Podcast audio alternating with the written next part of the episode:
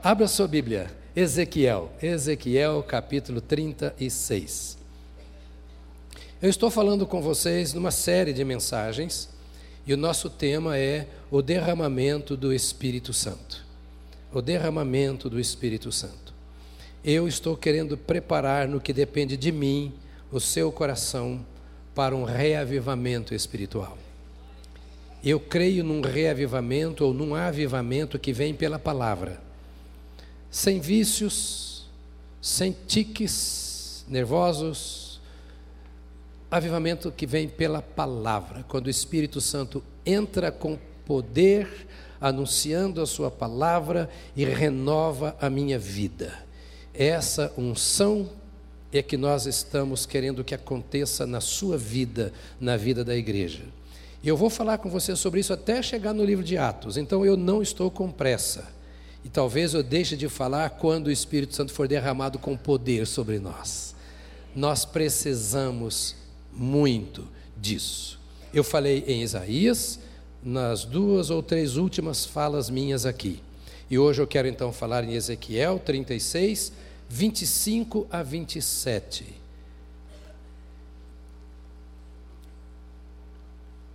Então aspergerei água pura sobre vós, e ficareis purificados.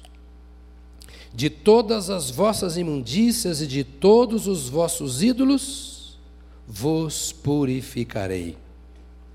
Dar-vos-ei coração novo, e porei dentro de vós espírito novo. Tirarei de vós o coração de pedra, e vos darei coração de carne. Porei dentro de vós o meu espírito, e farei que andeis nos meus estatutos, guardeis os meus juízos e os observeis. Nosso Pai, eis aqui o nosso coração, meu e de cada uma das tuas ovelhas nós o colocamos à tua disposição para que tu fales. Tu conheces a cada um de nós. Tu sabes o que cada um de nós precisa para que teu Espírito Santo domine. Usa o teu servo e envia a voz do teu Espírito para que a tua igreja seja alcançada no poder da tua palavra em nome de Jesus. Amém.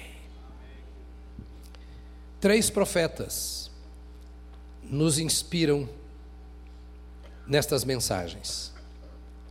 O primeiro deles, sobre quem falei nos últimos domingos, o profeta Isaías. Oito séculos antes de Cristo, Isaías profetizou a Israel e falou sobre esse assunto. Comentamos algumas coisas. No sétimo século, Jeremias. E no sexto século, Ezequiel. Ezequiel era um sacerdote em Jerusalém. Ele viveu por um período com Jeremias, Jeremias mais velho. Ezequiel era um jovem, um jovem sacerdote, que com certeza em Jerusalém ouviu muito e viu muito o outro sacerdote que também era profeta, Jeremias.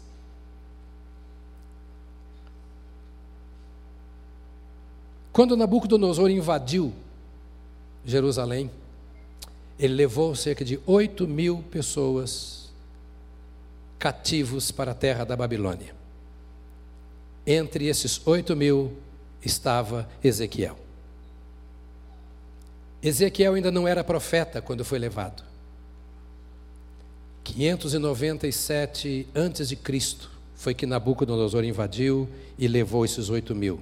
Os principais de Israel foram levados, os ricos, os intelectuais, os sacerdotes. Só aqueles que não tinham condição de sobreviver foram deixados. Cinco anos depois, em 592 antes de Cristo, Ezequiel tem uma experiência extraordinária. Você pode ler isso no capítulo 1 de Ezequiel depois. E ele tem uma visão do Senhor que transforma a sua vida. Nesse quinto ano que ele estava na Babilônia, ele recebeu a sua vocação profética. Em Jerusalém ele era apenas sacerdote. Agora no exílio, o Senhor o levanta como uma voz para chamar a atenção do seu povo. Jeremias havia profetizado o cativeiro de Israel. E estava muito claro. Israel seria levado cativo como nação, porque não estava cumprindo o propósito para o qual eles foram formados como nação. Deus havia levantado Israel para ser luzeiro entre as nações. Israel deveria revelar a glória de Deus entre os povos. Você se lembra que nos primeiros capítulos, do primeiro até o décimo primeiro capítulo de Gênesis, Deus tratava com todos os povos que o rejeitaram. E então o Senhor levanta Abraão, de Abraão uma nação que é a nação de Israel.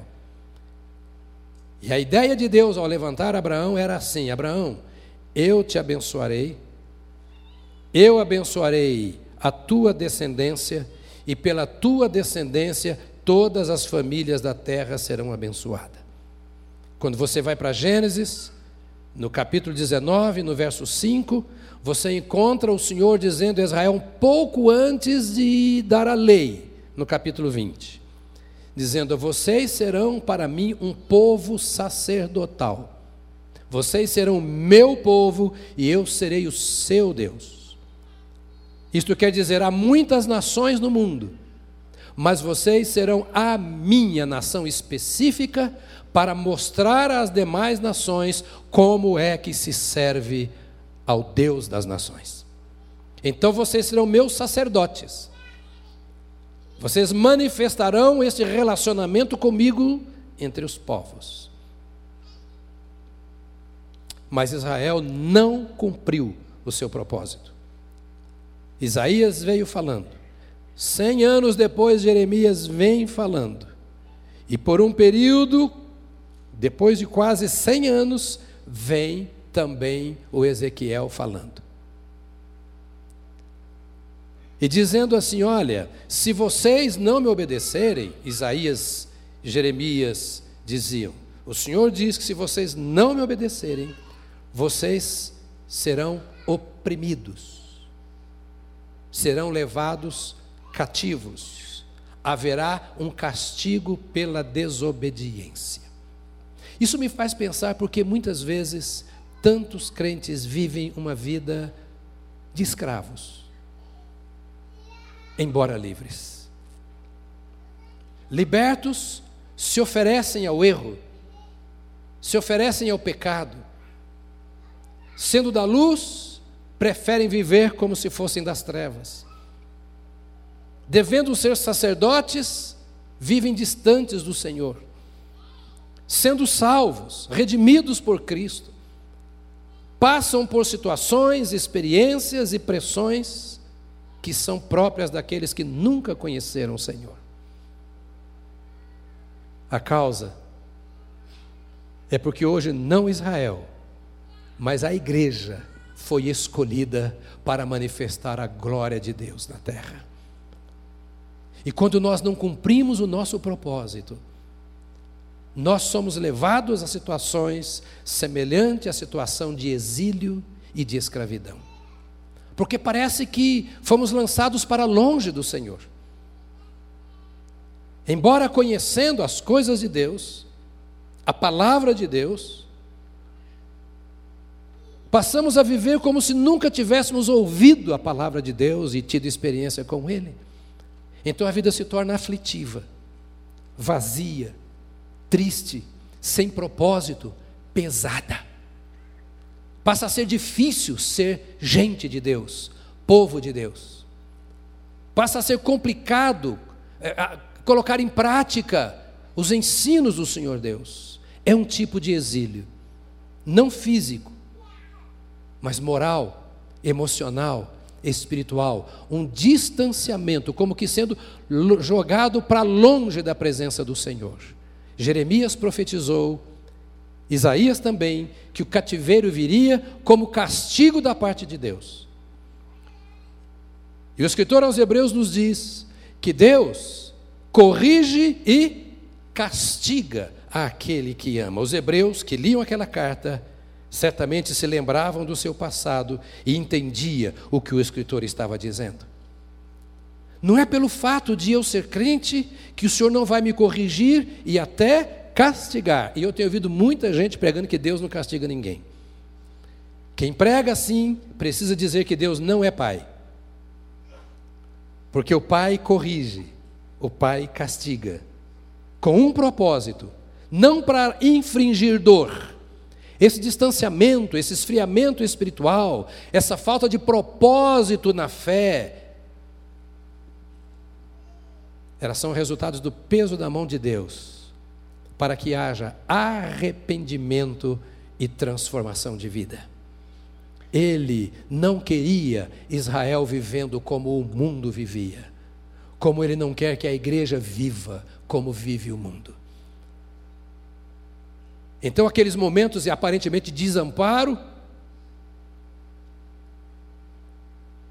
em lugares e situações que parece que Deus não está vendo e não está participando, são cantos, quase que aparentemente becos sem saída, nos quais Deus coloca o seu povo para dizer: por que você está querendo andar do seu jeito? Era esta a palavra. Por que você quer viver o seu estilo de vida? Por que você está se misturando com as outras nações, ó Israel, ó igreja, se eu te chamei como povo exclusivo meu? Você vai comer de onde você vive, você vai colher o resultado da sua semeadura. Então está na escravidão, está no peso, sob fardo, como meu instrumento de correção, é a minha disciplina. Era esta a palavra para Israel. É a minha disciplina para que vocês voltem e se arrependam para cumprirem o meu propósito para a vida de vocês. Agora, Ezequiel se levanta como um profeta, repito, cinco anos depois de ter chegado e de aquela experiência grande para dizer a Israel: vocês não se arrependeram. Nem o peso da mão de Deus, nem a falta daquilo que vocês mais esperavam. O Senhor prometeu que vocês viriam para a terra que mana leite e mel, que vocês teriam o melhor desta terra, mas olha como vocês estão. Situação difícil. Quando Jesus Cristo nos salvou, Ele disse que nos dá vida e vida em abundância. E por que viver situação tão vazia? Com tanta falta de suprimento espiritual e moral? Por que sofrer a dor da ausência? Por que a falta de ação do Espírito de Deus na vida? Lá Israel, então Ezequiel levanta e está dizendo a ele assim: Olha, vocês, vocês não mudaram de vida. Você se converteu, mas continua como se não tivesse se convertido. Entregou-se a Jesus, mas continua com a mente do mundo, com o pensamento do mundo, com as práticas dos mundanos. E não pode vir outra coisa a não ser o peso da mão de Deus. E o peso, o sofrimento, e às vezes Deus tira até bens materiais, às vezes Deus tira coisas que nos são preciosas para chamar a nossa atenção e dizer assim: não vale a pena continuar nesse caminho. Acorda, é o Senhor dizendo assim: desperta. Se há vazio, se há tristeza, se há peso sobre a sua vida, é o Senhor dizendo assim: eu não estou colocando esse peso. Esse peso é a ausência da minha ação em seu favor. E eu estou permitindo que você perceba isso para você voltar, para você se arrepender, para que você não morra, porque se você continuar nesse caminho, você será destruído, porque é o caminho de morte. Não é porque Deus vai te condenar, não é porque Deus vai te destruir, é porque o fim desse caminho é caminho de morte. E quando nós olhamos uma igreja tão doente como a que conhecemos hoje, tantas coisas estranhas acontecendo.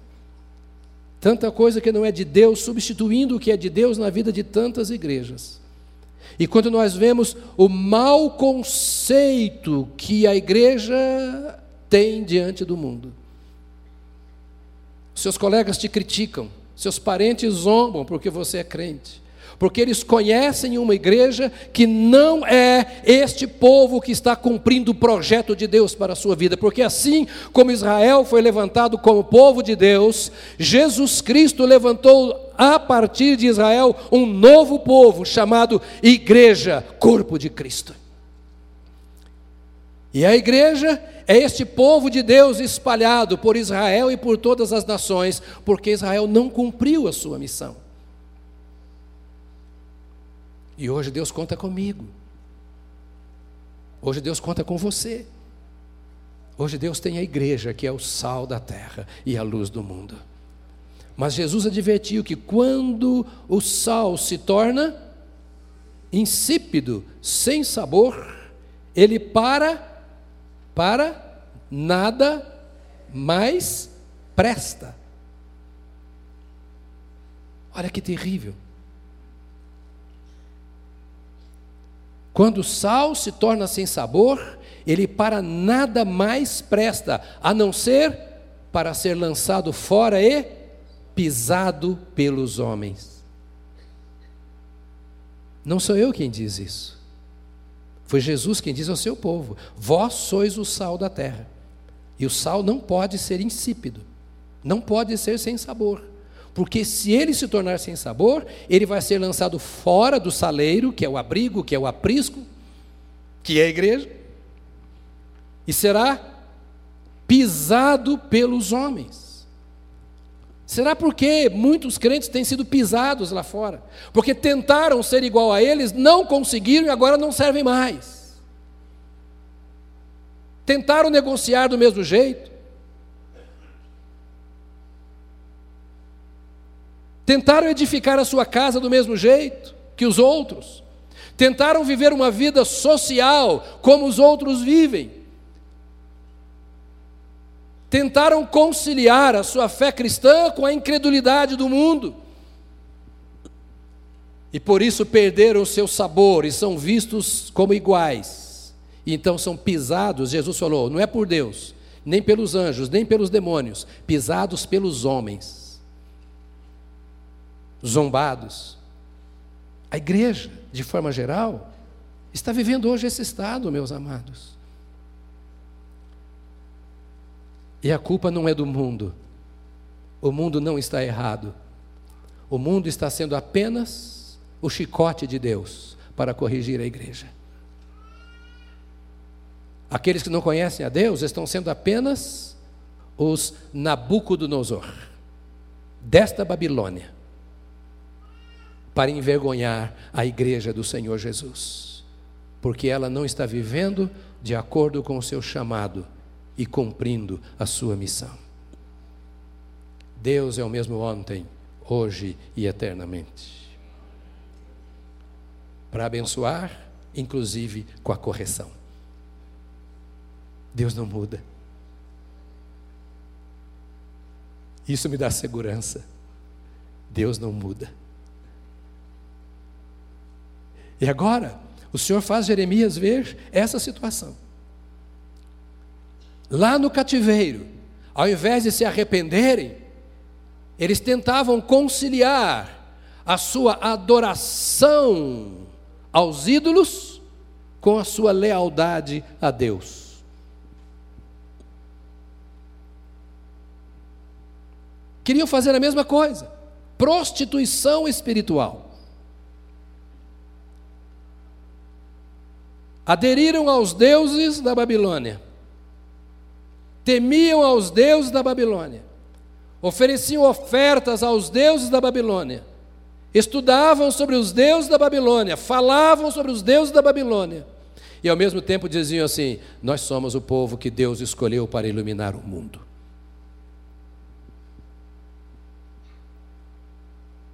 Muitos de nós estamos vivendo assim. E a Babilônia está vendo que somos iguais a eles, metidos nos mesmos vícios, nas mesmas conversas, nas mesmas práticas, nas mesmas ideologias, no mesmo jeito de criar família, no mesmo jeito de viver do mundo.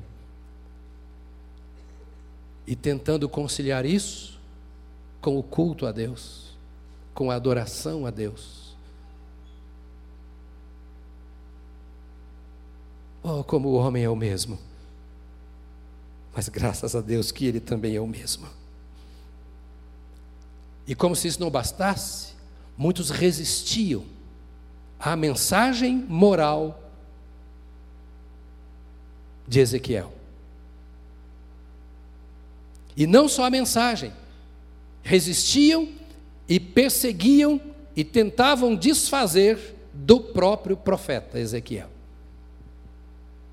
Cara não sabe nada. Ele disse isso, mas não tem nada a ver com Deus, nós somos livres. E passaram a perseguir o profeta. Graças a Deus que o profeta se manteve. E para piorar o quadro, eu estou dando um panorama desse texto lindo. Você começa a ler um texto tão lindo e fala de coisa tão horrível. Mas porque esse texto lindo vem no contexto de um momento difícil. E até nós nos perguntamos por que o Brasil está vivendo essa situação. Por que a igreja está vivendo essa situação? Porque a igreja é a luz do mundo. Porque os crentes que são colocados na posição de mando, seja da nação ou da empresa, estão fazendo a mesma coisa que os não crentes em Cristo. O estilo de vida e a forma de fazer as coisas não tem diferença. E agora, então, além de dizer que eh, não valia a pena ouvir o profeta Ezequiel, eles tinham uma afirmação terrível que você vai encontrar lá no capítulo 18 e no capítulo 33 de Ezequiel. Depois você pode ler em casa. Eu sugiro que você leia. Preguei ontem em Taubaté, ontem à noite, no aniversário, oitavo aniversário da nossa igreja. Lotada, a igreja está linda. Se tem parente em Taubaté, manda para lá. Que culto gostoso, que adoração. É uma cópia nossa. Você gostou da adoração de hoje aqui? Tá, gostou, gosta do culto da igreja? Lá é uma extensão, é, é lindo, igual. Nosso oitavo aniversário. Foi lá. E por que, que eu abri esse parênteses? Ô Richard, depois de certa idade você não pode abrir parênteses. Você só vai fechar o ano que vem.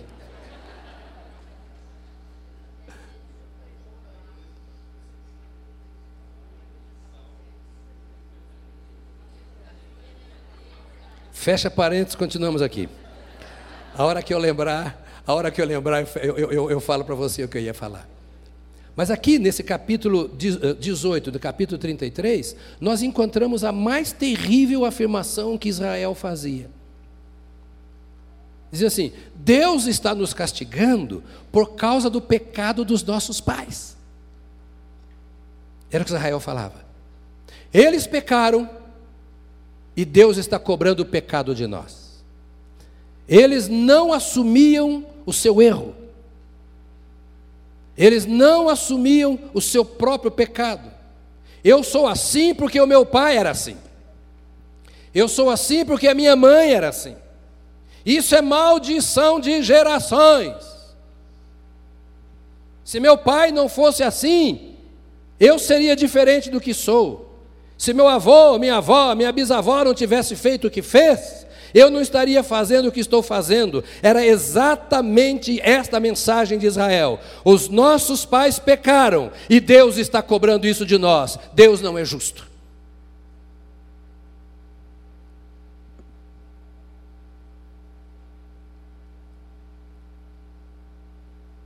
Eu contei às oito horas que quinta-feira passada eu fui convidado para um jantar na, casa de uma família e estavam lá várias pessoas e um empresário muito importante aqui de São Paulo que eu não conhecia. E disse assim: Me deram o link da sua igreja para ouvir sua mensagem. Ele é crente, batista. E disse assim: Eu ouvi você e, e disse assim: Esse cara é um batistão. Ficou no lugar de Tonini, mas ele é um batistão. Eu disse, acho que eu sou ainda. Eu me arrepio quando ouço algumas mensagens, alguns ensinos sobre quebra de maldições. Eu já passei por todo tipo de seminário que você imagina nessa área. E eu creio, em alguns casos, em alguns casos, que nós temos que ter uma operação especial, uma cirurgia particular, com um bisturi todo especial. Mas olha para mim, a maioria absoluta, você pode não acreditar, você pode não acreditar, mas quem começou o trabalho de libertação e etc., nesta área de batalha espiritual em Lagoinha, fui eu junto com Renata, a esposa do pastor Márcio, pastor Ronaldo, que ainda está lá, eu que formei a equipe. Eu conheço da área. Eu sou amigo de todos os que ministram isso no Brasil, amigo pessoal. E leio todos eles e converso com eles com a mesma liberdade que eu converso com você. Mas há um ponto crítico, que é o ponto no qual Ezequiel batia. Porque a afirmação de muitos crentes é a mesma afirmação de Israel. Se meu pai não tivesse feito isso, eu não estaria debaixo dessa maldição. Ezequiel diz assim: vocês estão errados, vocês estão dizendo que os pais comeram a uva e os filhos nasceram com os dentes embotados, vocês não têm vergonha?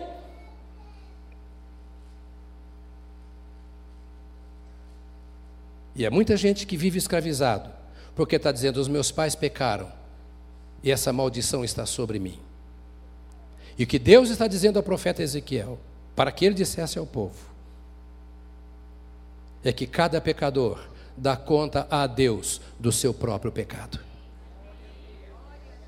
Eu sou 100% responsável pelos meus pecados. E cada um, diga comigo, cada um, Cada um dará conta de si mesmo a Deus.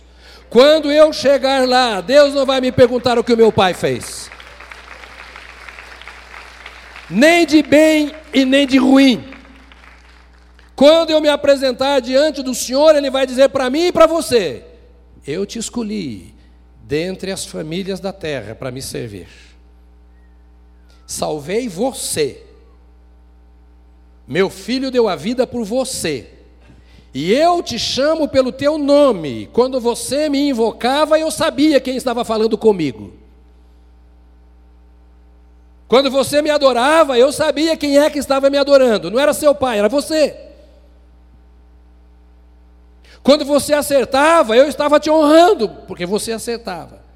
Mas quando você erra, eu espero que você se curve de mim e confesse o seu pecado e deixe seu pai em paz.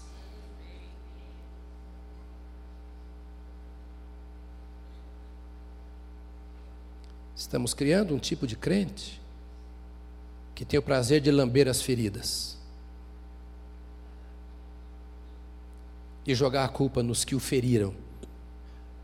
Quando Deus quer crentes sarados, não importa de onde tenha vindo a ferida. Leia Ezequiel junto com Apocalipse.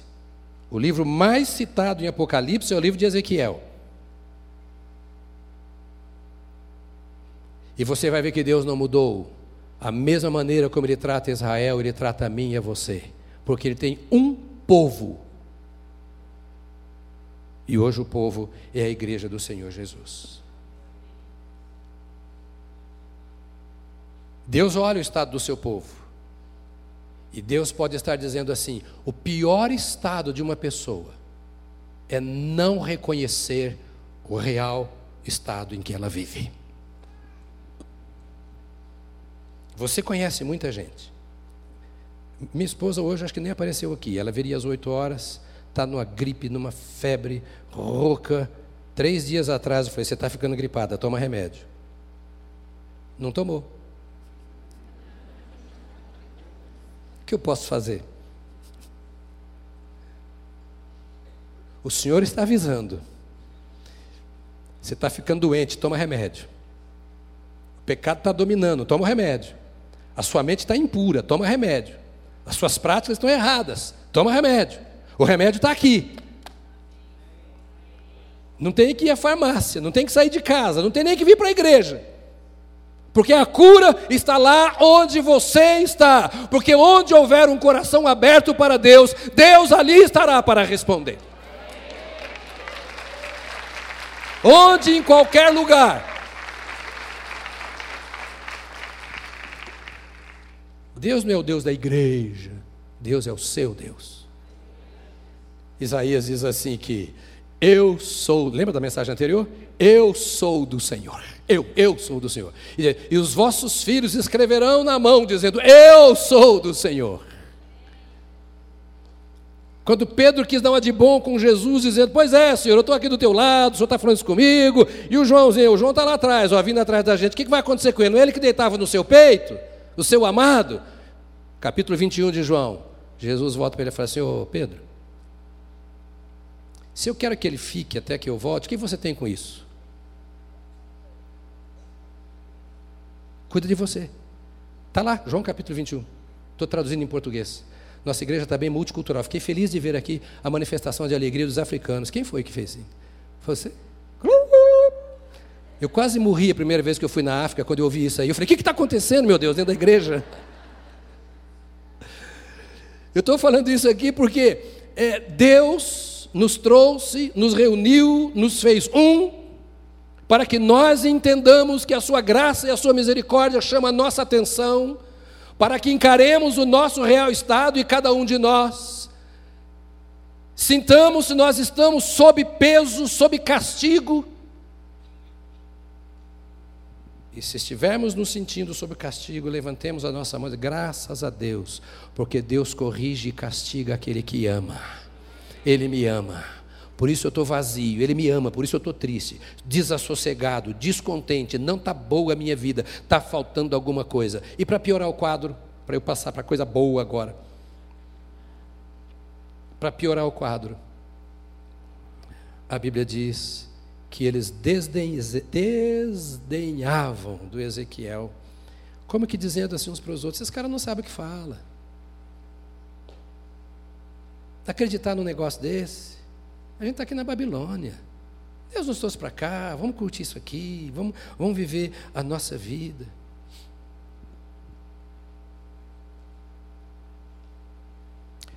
O maior perigo para um crente é viver na linha divisória. A pior vida de crente é que fica perguntando: ah, isso é pecado? Aquilo é pecado? Será que isso aqui é pecado? Está em cima da linha divisória. Se tiver a possibilidade de não ser, eu vou praticar. Será? Olha, eu vou conversar com 10. Se a maioria disser que não é pecado, eu vou praticar. Porque vox populi, vox dei. Vamos pela maioria. será que é mesmo aquilo? Ezequiel disse: Eis a palavra do Senhor. Quando a palavra é pregada, o diabo tenta desacreditar. No meio desse caos moral, desse caos social, desse caos espiritual, o Senhor Deus levanta o profeta Ezequiel com uma promessa: Eu vou pôr fim no sofrimento do meu povo, para que o meu povo seja o meu representante diante das nações.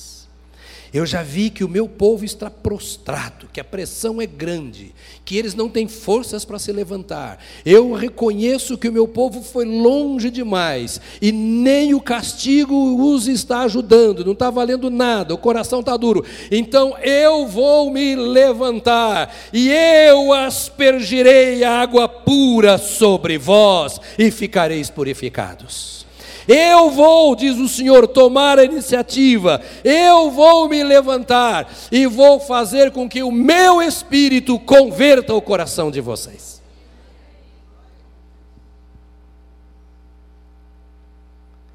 Lá no seu exílio,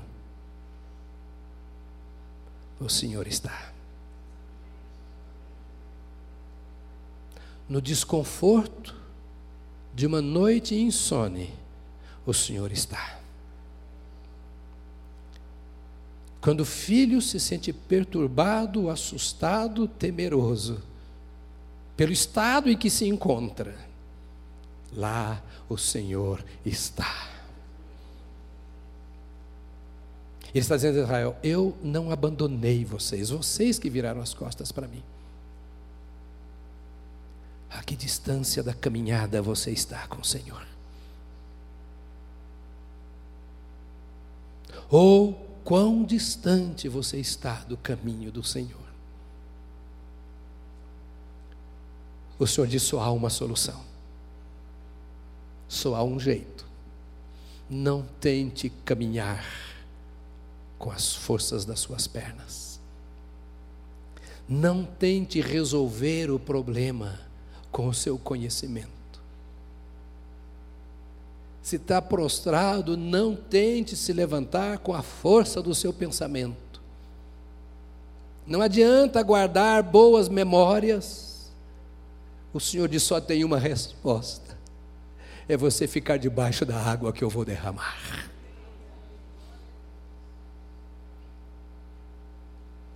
Eu vou fazer algo que você não imagina, diz o Senhor. Aspergirei água pura sobre vós e ficareis purificados de todas as vossas imundícies, de todos os ídolos vos purificarei, dar-vos-ei coração novo, tirarei de vós o coração de pedra e vos darei coração de carne, porei dentro de vós o meu espírito e farei com que andeis nos meus estatutos, guardeis meus juízos e os observeis. Amado irmão e irmã, a única saída para o estado de calamidade em que a igreja se encontra é um revestimento deste Espírito Santo de Deus. Ele diz aqui que o Espírito Santo converterá o nosso coração das imundícies. Israel estava vivendo o mesmo lixo que o mundo vivia. E muitos crentes estão assim também. E o Senhor diz: você não vai conseguir. Boa vontade não adianta. Remédio não te tira disso. Psicólogo não te tira disso.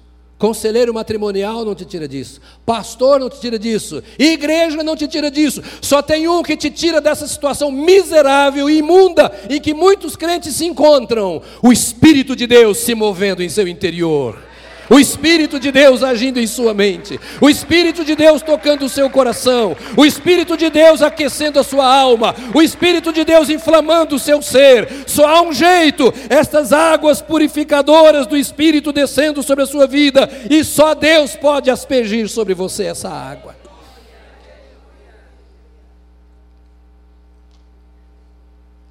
Vos purificarei das vossas imundícias, diz o Senhor. Meu irmão e irmã, sondemos o nosso coração.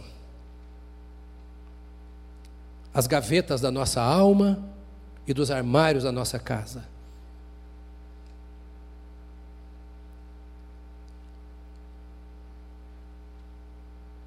Sondemos os nossos olhos. Encaremos-nos perante o espelho. E nos vendo ali, façamos uma afirmação e uma pergunta. A afirmação primeiro: Eu sou do Senhor. Eu sou do Senhor. Vamos dizer juntos? Eu sou do Senhor. E a interrogação depois.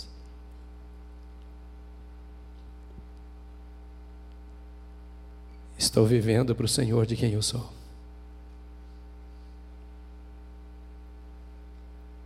Vos purificarei das vossas imundícies, dos ídolos para Deus.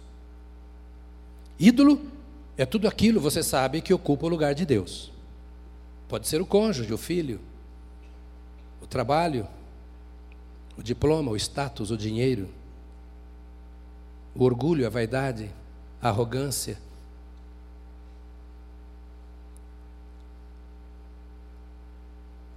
aquilo que não deixa Deus ser Deus em minha vida ou em alguma área da minha vida.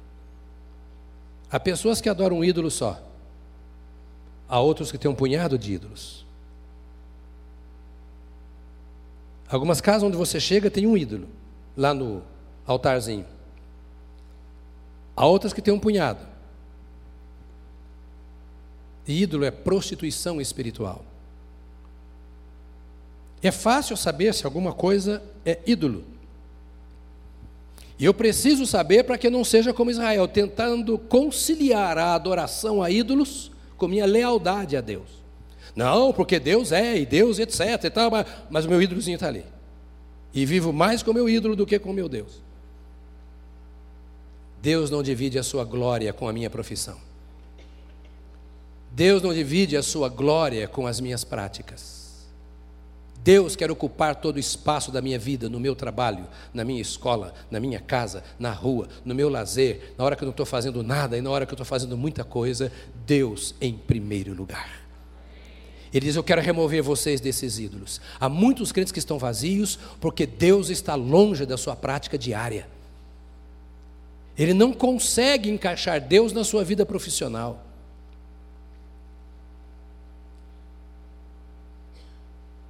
Ele trabalha o dia inteiro por causa da crise, sob a força de remédios calmantes, porque Deus não tem espaço para falar ao coração e dar a direção a tomar ou a calma, até que a tempestade passe. Tem tudo, mas falta a ação do Espírito de Deus. Mas o Senhor falou assim: olha, fiquem sabendo, eu amo vocês. Vocês não valem nada, vocês não prestam, por isso estão aí no cativeiro. Mas eu vou dizer: olha, não tem jeito para vocês. Há 300 anos eu estou falando, vocês não se arrependem. Então agora eu vou derramar do meu espírito sobre vocês. E ele vos purificará, tirará dos ídolos para Deus, por meio da aspersão da água pura. Por meio da aspersão da água pura. Diga comigo, água pura. É a mesma água que Jesus disse lá em João. Aquele que beber desta água, do seu interior fluirão rios de água viva. Não é a água da Babilônia. Não é a água da Babilônia. Eu vou parar por aqui. Depois nós continuamos. Mas eu vou parar por aqui dizendo para você: ouça a palavra profética. Deus vai derramar a água. Deus vai derramar a água. Que tal prepararmos o nosso coração para isso? Sabe por quê? Aquele povo não tinha o Espírito você tem. Porque do dia que você recebeu a Jesus, você recebeu o Espírito Santo. Não há um crente que não tenha o Espírito Santo. A questão agora, já que você já tem o Espírito Santo, é que o Espírito Santo está pedindo um espaço para que ele tenha você. E é disso que o Senhor está falando. Derramarei, aspergirei água pura sobre vocês. Há uma esperança para a igreja no Brasil. Há uma esperança para a família convertida, crente do Brasil. A esperança está num relacionamento pessoal, íntimo e constante com a pessoa do Espírito Santo de Deus. Porque ele muda o coração, ele muda a mente, ele muda os desejos, ele muda, ele muda o seu interior, mas é preciso deixar que ele se transforme no rio de águas vivas no seu interior.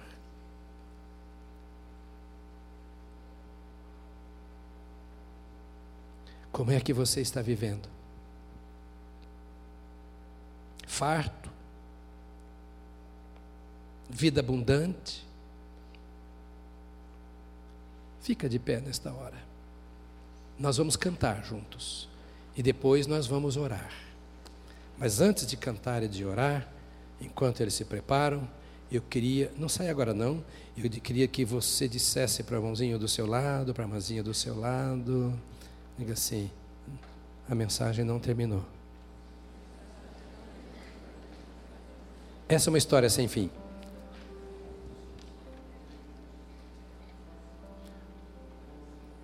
Eu queria que você abrisse o seu coração agora, pensando em que condição eu estou. Exilado na Babilônia? Sabe uma coisa que eu preciso dizer ainda? Se você ler o livro de Ezequiel, você vai ver que ele teve uma visão de uns trecos esquisitos. Eram umas rodas que rodavam para lá, rodavam para cá, não tinha sentido. Um ser de um lado tinha cara de leão, outro de elefante. Você fica, meu Deus, o que, que é isso? Que visão esquisita, que treco é esse que voa, que corre? Uma hora é carro, outra hora é bicho.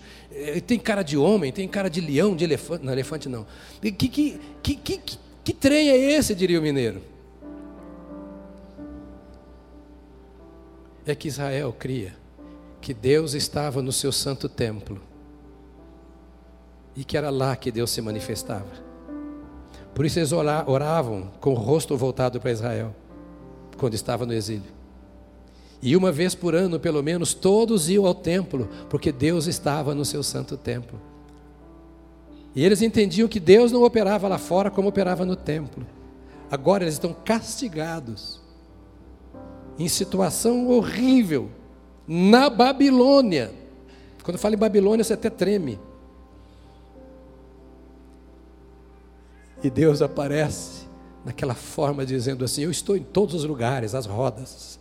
Eu me movimento em qualquer lugar.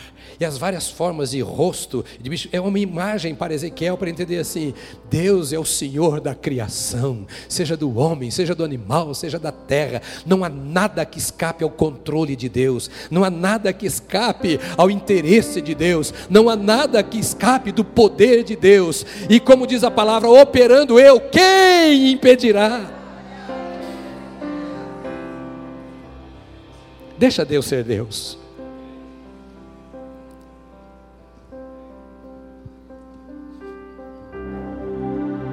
Cante com seu coração essa oração ao Senhor.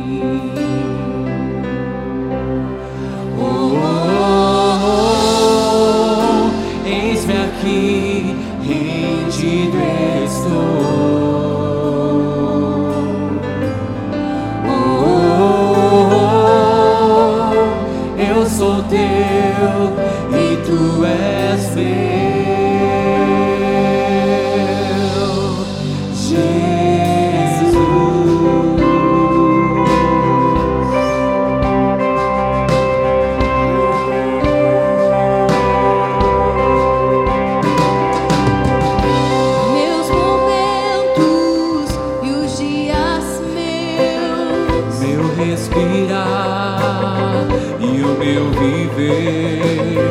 Que sejam todos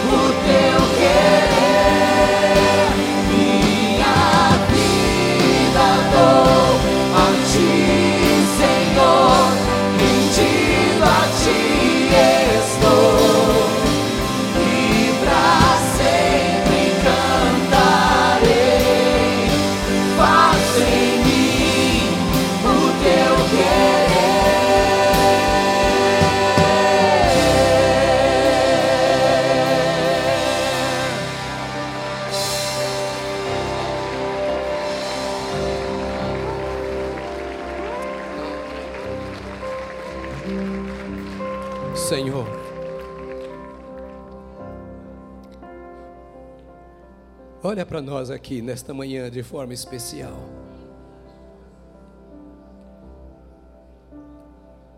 Olha cada coração aqui, Senhor. Cada homem, cada mulher, cada filho. Olha esta igreja, as famílias aqui. Olha o novo convertido, pastor. Olha a tua igreja nessa cidade, nesta nação. Ouça esse povo cantando que pertence a ti, que se rende a ti. Olha o coração de cada ovelha. Entra onde há caos, onde há peso, onde há tristeza, onde há medo e insegurança. Derrama esta água preciosa sobre o teu povo. Vem, vem, vem, ó Espírito de Deus com poder, vem, vem como águas poderosas e como rio caudaloso, invade a casa, invade a alma, invade a mente, invade o espírito. Vem, ó Senhor, aquele que de fato está rendido e escreve uma nova história na vida deste povo, aquele que não consegue se levantar se pôr de pé, aquele que se sente tão abatido, indigno da tua presença, vem, ó Deus de poder, e manifesta a tua misericórdia, a tua graça, o teu amor, e restaura para a glória do teu nome. Senhor,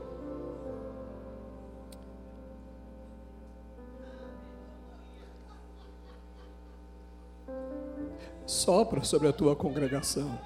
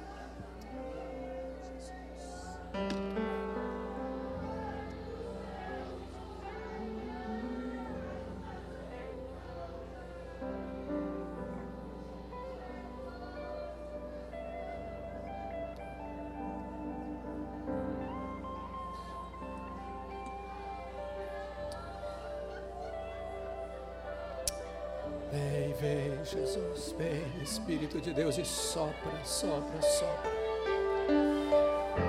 Quebra, quebra, quebra, quebra, quebra. Conquiste os corações para ti, Senhor. Conquiste os corações, as mentes.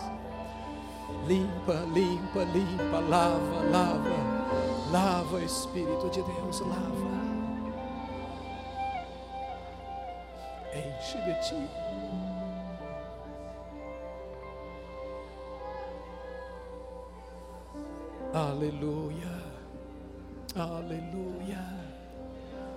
Jesus, transforma o que cantamos nesta manhã na mais doce, pura e verdadeira realidade na vida de cada um dos teus filhos. Minha vida dou, eu me rendo a Ti eu me entrego a Ti. Renova os teus filhos em experiências profundas contigo. Vem, entra na Babilônia, entra também na casa que é tua. Move-te, ó Deus, no teu santo templo que é o corpo de cada um dos teus filhos, onde habita o teu espírito. Move-te com poder na casa que te pertence, porque tu a compraste com precioso sangue. Ó Espírito de Deus, traz quebrantamento e arrependimento, mudança de mentalidade, mudança de vida, livrando-nos de uma religiosidade vazia e infrutífera. E dando a cada um deste rebanho o privilégio de viver aos teus pés, experimentar a tua graça, beber da água da vida e viver a vida em abundância que tens para a tua igreja. Que no meio desta Babilônia tu te levantes, ó Deus eterno, e levantes contigo o povo que te pertence, para que o Brasil saiba que através do teu povo tu continuas te manifestando na face da terra. Nós nos entregamos ao Senhor mais uma vez nesta manhã. Continue com o teu povo, manifestando em nosso favor a glória da tua presença, em nome de Jesus Cristo. Amém. Amém. Amém.